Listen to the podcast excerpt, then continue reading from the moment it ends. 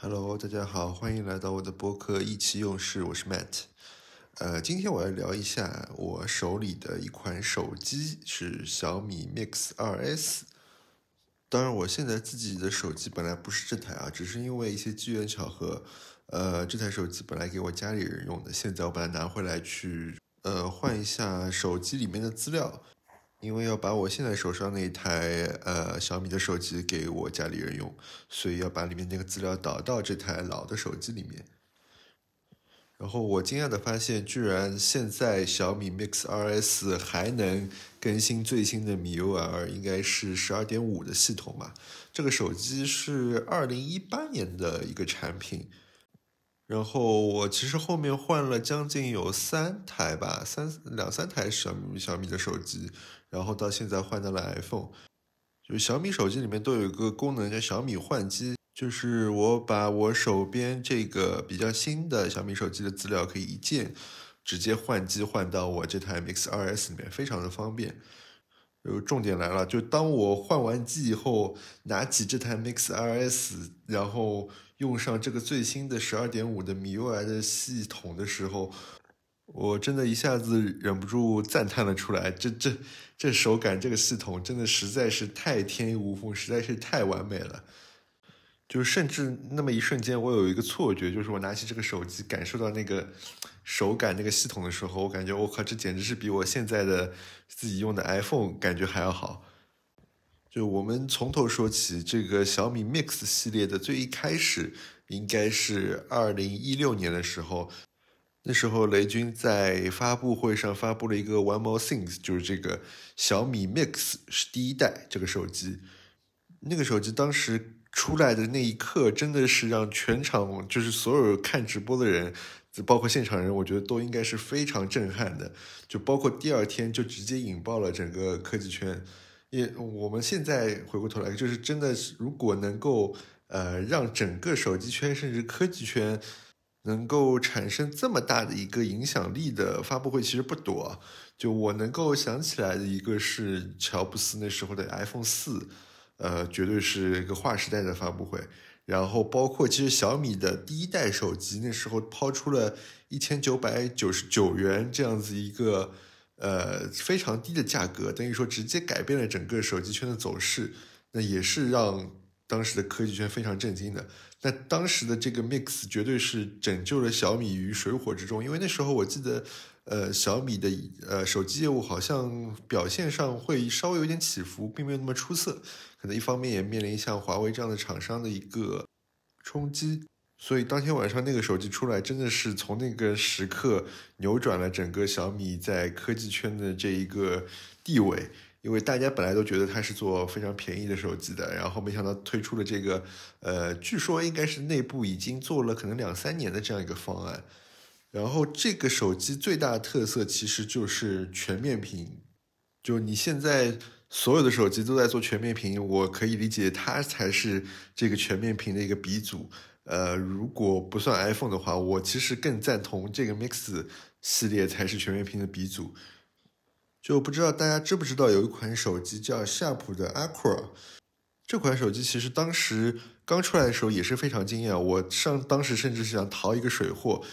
因为它其实也是一个无边框的一个概念，它的上边、左边跟右边其实都是非常的窄的。然后是通过了一些视觉的技术，然后让它感觉这个边框基本上是不存在。然后下边当然是没有办法，因为有操作按键，所以整个手机做的非常精致。但是我个人理解，其实呃小米的 Mix 系列，虽然一开始大家出来的时候会有认为这可能是不是抄袭夏普，但它其实整个的一个方案跟夏普是完全不一样的。它也是呃只有留着下边是做的比较宽的，因为它那边还要隐藏一个摄像头。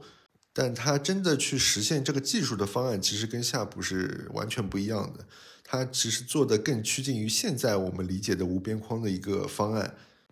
最主要的当然是一个屏幕排线的技术，然后包括它整个设计的理念，其实在当时出现的时候是非常先进的。当然，它其实很重要的一点也是它整个手机的一个设计，它其实请到了这个 Stark，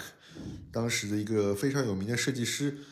不知道大家知不知道有一个像蜘蛛一样的一个榨汁机，就是你把那个水果直接按在这个蜘蛛头上面。然后果汁就会从那个蜘蛛底下那个尖尖角，然后把这个果汁流到杯子里。这个设计当时应该是获了红点奖，非常有名的一个设计。那就是这个设计师他当时去作为 Mix 第一代的这个设计师去设计的这样一款非常简约、非常具有极简之美的这样一个作品。那甚至其实 Mix 第一代它最后其实是被。有三家博物馆吧，我记得好像大英博物馆，还有哪几家？哈，德国的一个什么博物馆？三家博物馆都是收录进自己博物馆的一个藏品当中的。所以其实这个手机真的在艺术、包括设计、包括整个手机的本身都是非常有价值、有意义的。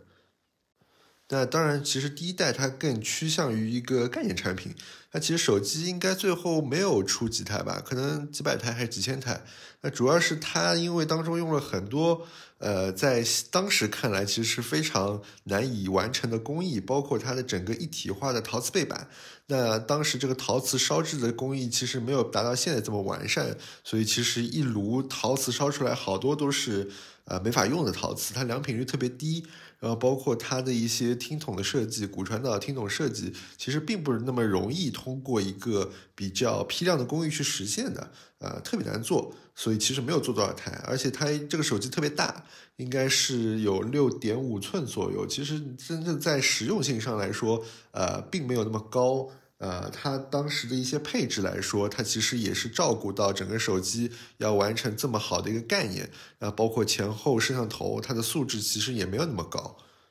但是真的，这个 Mix 第一代把小米的整个高端的一个声量给打出来了，所以之后 Mix 二，然后包括 Mix 二 S 上面才会有一个非常大的一个突破。那 Mix 二跟 Mix 二 S 其实它的产品形态是比较接近的，就二 S 相较于 Mix 二来说，也就多了无线充电的功能，然后包括它手机的尺寸变得更小了，然后所以它的屏占比其实更高了，然后包括一些细节的提升啊，包括处理器啊，然后摄像头这些东西。那我最后买的其实是 Mix 二 S，呃，那时候应该还是首批，好不容易抢到的。然后这个时候的 Mix 系列其实相较于第一代来说，它已经达到了一个比较好的平衡，包括它的一个呃整体的硬件素质也好，然后它的一个制作良品率，它这个批量能力也好。然后包括它的价格也好，因为第一代的时候其实它的价格还是比较昂贵的，因为本身就是概念手机，没做多少台嘛。当时也引发了非常大的一个声量的讨论，所以在黄牛那边炒的也特别厉害。但 Mix 2S 的时候，其实它的价格已经回归到一个比较理性的一个小米的高端手机的一个价位区间了。所以这个手机我记得当时的一个销量应该情况还是非常不错的。因为它真正做到了这个批量跟这个手机的前卫设计之间的一个比较好的一个平衡状态。呃，我一直觉得就是产品其实是有一个二元法则的，也就是说一个产品它要能够呃推向市场，然后获得很好的效果，它其实至少要有两个优点。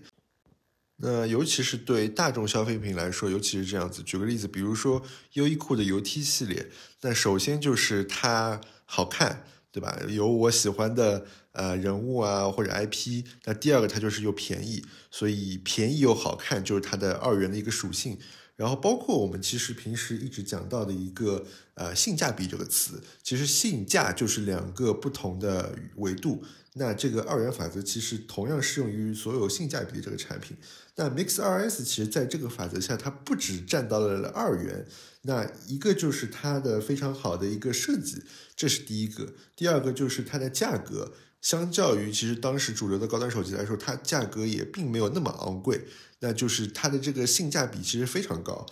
那第三个就是它非常好的一个使用体验，包括从硬件层面上来说，这个手机的整体的手感，包括它的重量控制和它背面的这个触感的这种感觉。是非常的出色的，然后包括它当时的米 UI 系统的这个软件优化，那也是很好的。甚至就是说，我前面说了，当我现在更新到最新版的米 UI 十二点五的时候，你会发现这个手机好像重新焕发了新的生命一样，真的非常好用。那当然，这个手机肯定也有一些缺点了。那一个就是它的影像系统虽然更新了，其实那时候小米的影像系统还没有发力，所以它整体的这个摄影的素质来说，其实还是跟主流的有一些差距的。那第二个就是它的这个手机的这个摄像头在底部来说，其实对自拍来说没有那么友好。当然，作为一个直男来说，这个对我来说并不是什么缺点，我可能都不怎么常用这个前置的这个摄像头。那还有一个就是它的一个摄像头突出的问题，就是在那时候其实摄像头突出是一个缺点，因为很少有手机去做这样一个摄像头突出的设计。但是没有想到，现在看来，我靠，这完全已经不是一个缺点了，就是大家都在这样做，包括 iPhone 也是这个摄像头越做越大。所以整个一个 Mix 2S 在我手里就像一个陶瓷卡片一样，真的是非常的舒服，又薄，然后手感又好。然后你在上面又配合着米 UI 的一些卡片式的设计来说，整个手机的体验非常的优秀。然后包括其实它，我感觉就像是它 Mix 第一代时候发布做了那个类似于二零零一太空漫游一样的广告，一个黑色的板立在这个时空中间那种感觉，我真的在 Mix 2S 上能够体会这种禅意啊，或者说一种未来感。那其实到之后。呃，二 S 以后，我其实并没有换 Mix 三跟现在 Mix 四。那主要原因，其实我个人觉得，呃，慢慢的，其实因为全面屏成为了 Mix 系列一个非常大的一个亮点，或者说一个先发优势，所以其实小米整个 Mix 团队有点太聚焦于全面屏这件事情上了。那到 Mix 三的时候，它用了一个滑动屏的几个技术，就是。